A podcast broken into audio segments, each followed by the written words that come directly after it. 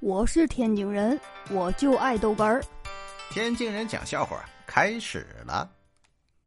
我们呢来了一个外地同事啊，南方人，坐公交车下车的时候一摸口袋，完了，好嘛，这钥匙落车上了，你说这不要命吗？这时候车都开了啊，他在后面是一边追一边喊呐：“我要死在你车上，我要死在你车上。”这司机一听，这这这哪来个神经病，还要死在我车上？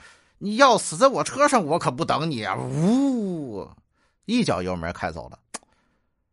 哎，我要死在这，还还要死在车呢？你快快。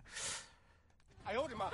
那天呢，去车站办事，哎呀，那个服务态度可差了。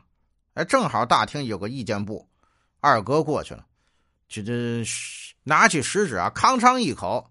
刻破食指啊，这就写字儿。哎呦，二哥这么大气性，不值当的吧？这个我一看呢，写的嘛字啊？